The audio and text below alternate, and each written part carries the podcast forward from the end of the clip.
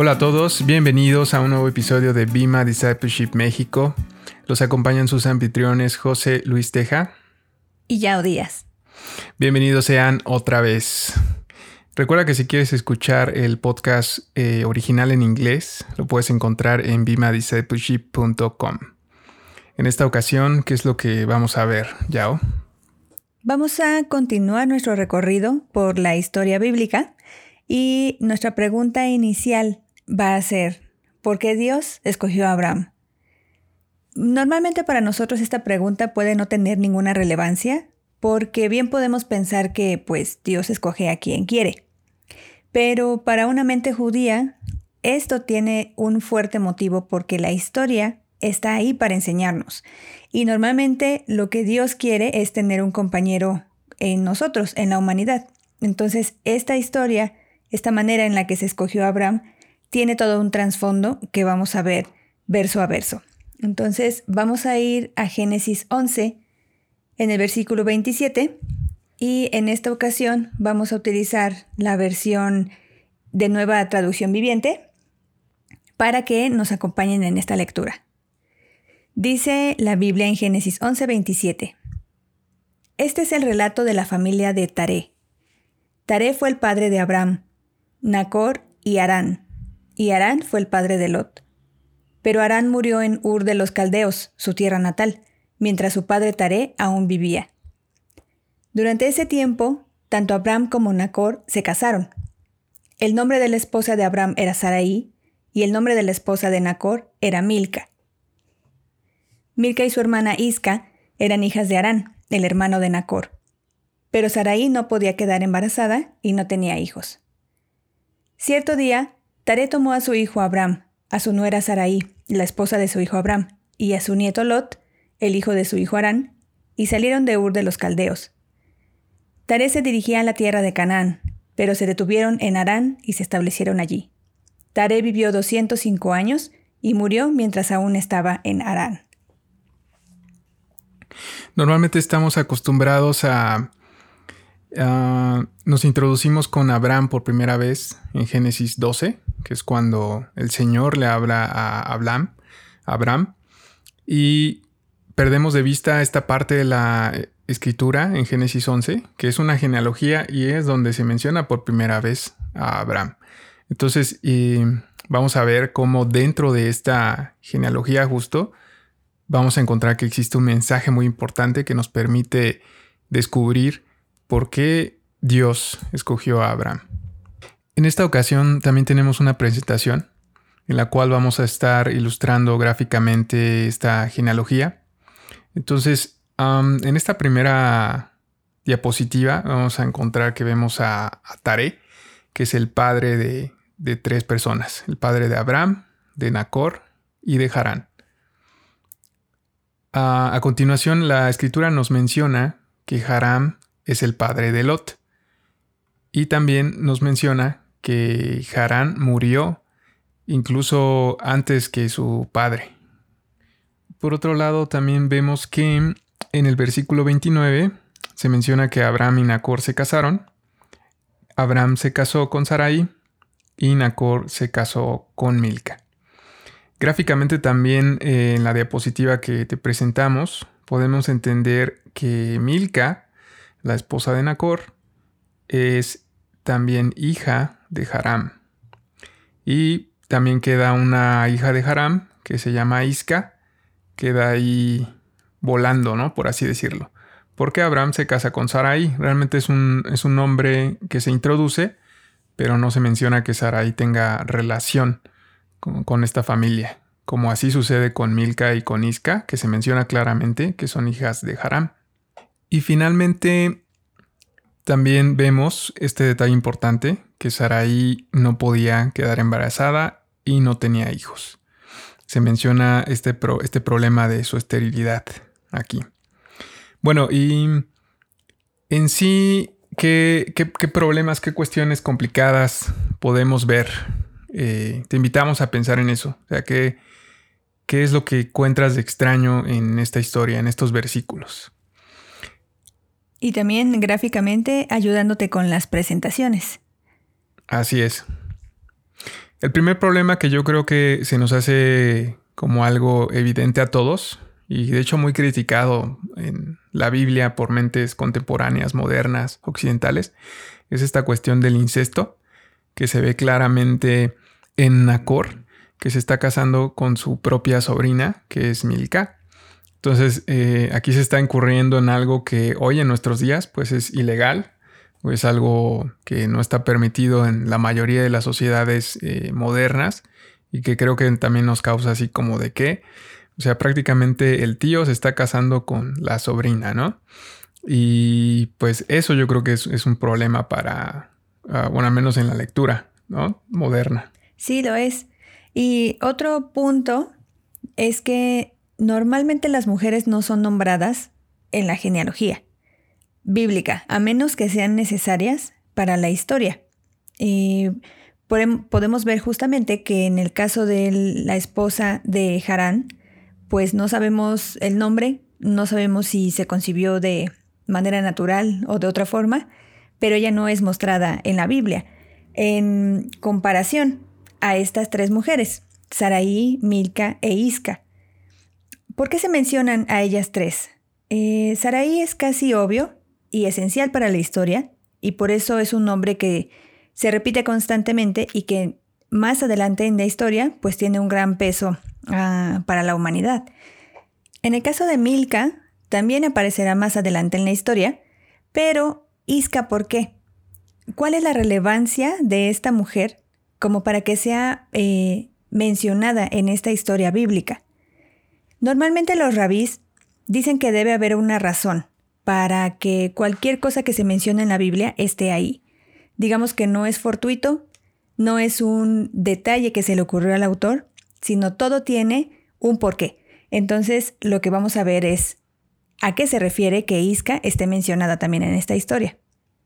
También un detalle pequeño, mínimo, pero yo creo que tal vez relevante de mencionar, es que justamente Harán, que es el hermano menor, porque recordemos que en estas escrituras, si encontramos mencionados tres nombres, personajes, bueno, aquí en este caso se menciona Abraham, Nacor y Harán, que se menciona como por tradición, el primero debería ser el, el hermano mayor y después eh, los hermanos subsecuentes, ¿no? Entonces, por lo tanto, Harán sería el hermano menor. Y Harán fue el que se casó eh, primero en este caso, siendo así el padre de Lot, de Milca y de Isca. Ahora, volviendo a lo que comentaba Yao sobre la relevancia del por qué mencionar a Isca, a esta mujer, que incluso pues se menciona solo una vez, pero ¿por qué mencionarla? Eh, en este punto es importante mencionar que la referencia de, del Midrash, que el Midrash ya lo hemos comentado antes en otros episodios, bueno, en episodios anteriores ya hemos hablado de él. El Midrash es una explicación escrita por los rabis judíos, es una explicación sobre el texto sagrado, en este caso sería la explicación tal vez sobre este escrito del capítulo de Génesis. específicamente en la explicación del Midrash sobre esta parte del texto, se cuenta una historia sobre Abraham, en donde él deja a su familia y deja su hogar. Y al final de esta historia, Abraham se casa con Isca. Entonces, ¿qué es lo que nos está enseñando el autor del Midrash con esto? Eh, estaría prácticamente contradiciendo lo que dice la Biblia, ¿no? porque nos está diciendo que Abraham se está casando con Isca, cuando la Biblia nos dice que Abraham se casa con Sarai. Entonces, ¿qué hay aquí, no? ¿Qué pasó aquí? ¿Por qué los rabís justo enseñarían que Abraham se casó con Isca? Si el texto es bien claro, ¿no? lo acabamos de leer en la Biblia, que Abraham se casa con Sarai.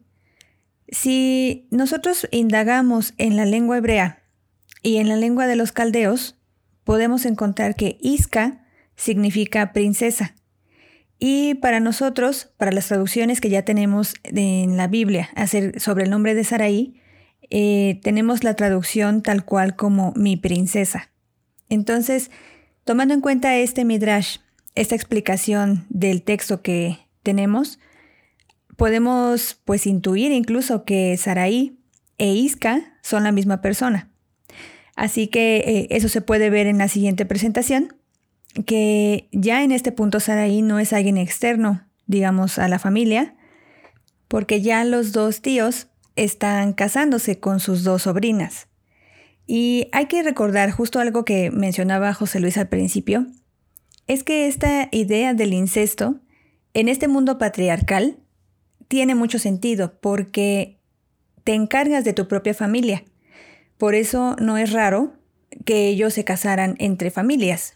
Ah, solo que normalmente pues te casas con familia un poco más lejana, no necesariamente con tus sobrinas, como en este caso, pero hay un porqué. Y vamos a ver también que las traducciones, como mencionábamos acerca de los nombres del significado de Isca y de Saraí, las traducciones que tenemos ahora no nos permiten apreciar detalles que dan mucha información a la lectura bíblica. Por ejemplo, en el capítulo 11 de Génesis y en el versículo 29, dice el texto original, Abraham y Nacor, él tomó esposas. Antes ya habíamos encontrado una historia similar, eh, como este, este, mismo tipo de expresión, en, el, en la historia de Noé, cuando sus hijos, Sem y Jafet, lo cubren con un manto. Esto se encuentra en Génesis 9:23, donde dice, entonces Sem y Jafet, él tomaron un manto. Obviamente para nuestras traducciones, este artículo él no tiene sentido, porque es como si se refiriera a un singular cuando está hablando de plural, cuando está hablando de dos personas. Entonces, este artículo se refiere a la persona que está tomando el crédito por la acción que están haciendo esas dos personas.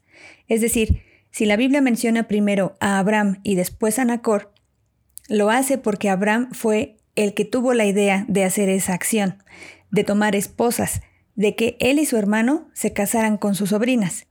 Y en el ejemplo de la historia de Noé, Sem es el que tiene el crédito por eh, eh, tomar esa acción de cubrir con un manto a su padre. Ah, esta idea es, es muy ingeniosa, es asombrosa porque se trata de una decisión que dos personas toman a la par y que por ende actúan al unísono. Es decir, deciden hacer algo bueno juntos y son una misma mente y se vuelven dos en una sola acción. Entonces, en ambos ejemplos, estas personas, estos hombres, realizan un acto benevolente en favor de una persona que necesita pues de su protección. Así es. Es como si Abraham dijera, le dijera a su hermano, hey hermano, pues vamos a casarnos. Deberíamos de casarnos con nuestras sobrinas porque su padre ya murió. Entonces vamos a cuidarlas, vamos a procurarlas, siendo Abraham el que tiene como esta iniciativa, esta idea. Y es correcto lo que hacen ellos porque de esta forma las protegen ya que su padre no puede hacerlo. En este mundo patriarcal, los padres son los que dan comida, dan protección, ah, dan seguridad, dan dignidad. En el caso, por ejemplo, de los padres con las hijas, ellos son los que se encargan de sus matrimonios y de que de esa manera pues también continúe su linaje. El asunto es que todo esto ya no se puede realizar con estas hijas. Entonces, pues Abraham y Nacor, sus tíos, son los que deciden justo hacer este acto benevolente. Ahora, hay un detalle muy importante en esta historia, porque Abraham, siendo el primogénito de su padre, y además siendo el que tiene esta idea de casarse con sus sobrinas, digamos que él tendría el derecho tal vez de escoger con quién casarse, ¿no? Y en este caso Abraham decide casarse con Sarai o con Isca, a sabiendas muy probablemente de que ella era estéril. Y una pregunta importante. ¿Cómo es que sabe de la esterilidad de Saraí? Sí, realmente más adelante en el texto no hay ningún momento en el que leamos que, oh, y Abraham se dio cuenta de que Saraí era estéril, ¿no? O sea, no, se da ya por hecho. De hecho, en esta escritura, en, los versículos que estuvimos leyendo, se menciona como un detalle importante y muy probablemente esto, esto, esto significa que Saraí o Isca ya era una mujer pues no mayor, pero sí ya un poco grande, como para darse cuenta de que era estéril. En el mundo antiguo, las mujeres eh, cuando menstruaban, cuando empezaban a menstruar, era ya una señal de que ya estaban eh, disponibles para poder casarse, para poder tener hijos. Entonces, en este caso, muy probablemente ya Saraí ya era un poco mayor y ya se habían dado cuenta de algún modo que ella era estéril. Entonces aquí surge esta pregunta. Si Abraham sabría que Saraí era estéril, ¿por qué entonces la escogió a ella? Es como si Abraham decidiera pues ya no tener hijos, como si decidiera eh, pues acabar con su descendencia. Y hay que considerar que en este contexto, en este mundo antiguo, para ellos eso era súper importante, tal vez de lo más importante, poder conservar su descendencia familiar. Así que podemos ver que esta familia descendiente de Taré, hablamos de Abraham y Nacor, realmente son hombres que no se preocupan tanto por tener un reconocimiento personal, porque tienen en mente proteger a los demás.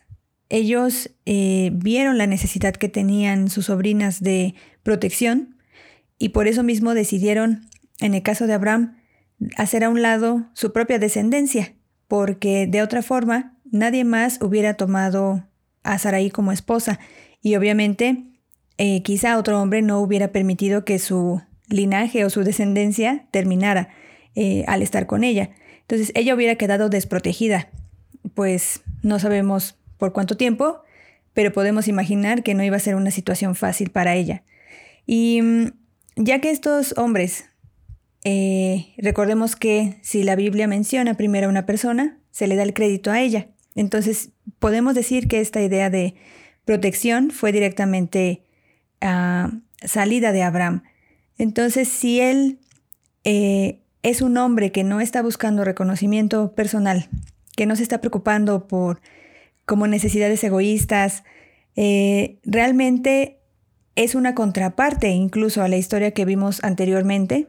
Eh, no sé si ustedes recuerdan, si escucharon también el estudio acerca de la Torre de Babel, en donde los hombres se quieren hacer de un reconocimiento para ellos, ¿no? Ellos quieren ser igual a Dios, quieren estar en el mismo lugar que Él, y por ese mismo motivo es que todos ellos se juntan a trabajar. Ah, ya habíamos explicado también en ese programa que no necesariamente es mala la tecnología, es malo lo que hacen, sino que el motivo de su corazón, de ser reconocidos ellos antes que Dios, pues fue lo que finalmente los lleva también a la ruina. Y en este caso con Abraham no pasa así. Pareciera que dentro de todas las personas, dentro de un mundo en donde se siente que no hay esperanza, de que una humanidad se preocupe por los demás, es donde aparecen estos hombres y es donde aparece Abraham. Así que realmente estas son las personas con las que Dios quiere compaginarse, quiere ser compañero y trabajar, que se preocupen por otras personas, que puedan decir basta a sus mismas necesidades o caprichos y que se preocupen por los demás. Qué impresión, la verdad que qué impresión. Y entonces para finalizar, pues esta la respuesta a la pregunta entonces, ¿por qué Dios escogió a Abraham? Ya escuchamos ahorita muchas razones y sin duda Abraham eh, no fue o no es un hombre perfecto, eh, pero tenía lo que Dios busca en un, en un ser humano para utilizarlo y para trabajar con él. Abraham sabía decir no a sus deseos y en realidad decir no a lo que cualquier otro hombre hubiera dicho que sí. O sea, Abraham prácticamente murió a sí mismo decidió acabar con su descendencia que era súper importantísimo y no solo eso, sino que además estaba viendo no por él, sino por alguien más. Eh, y pues bueno, eso es lo que Dios quiere eh, o lo que Dios busca en los hombres justo para trabajar con ellos. Recuerda que esta es una introducción al texto bíblico y en esta introducción de Génesis estamos viendo este tipo de personajes, ¿no? Ya vimos a Noé, ya vimos a Abraham y eh, pues son el tipo de hombres con los que Dios trabaja. Eso era lo que lo que queríamos compartirte el día de hoy. Esperamos que te haya ayudado, que lo hayas disfrutado. y que nos puedas acompañar en un nuevo episodio la próxima vez. Muchas gracias por escucharnos. Eh, por favor, acompáñenos en las redes. Pueden ver este video también en YouTube. Y las presentaciones van a estar en la página de Facebook de Bima Discipleship México. Así es, nos vemos. Hasta la próxima. Gracias. Bye.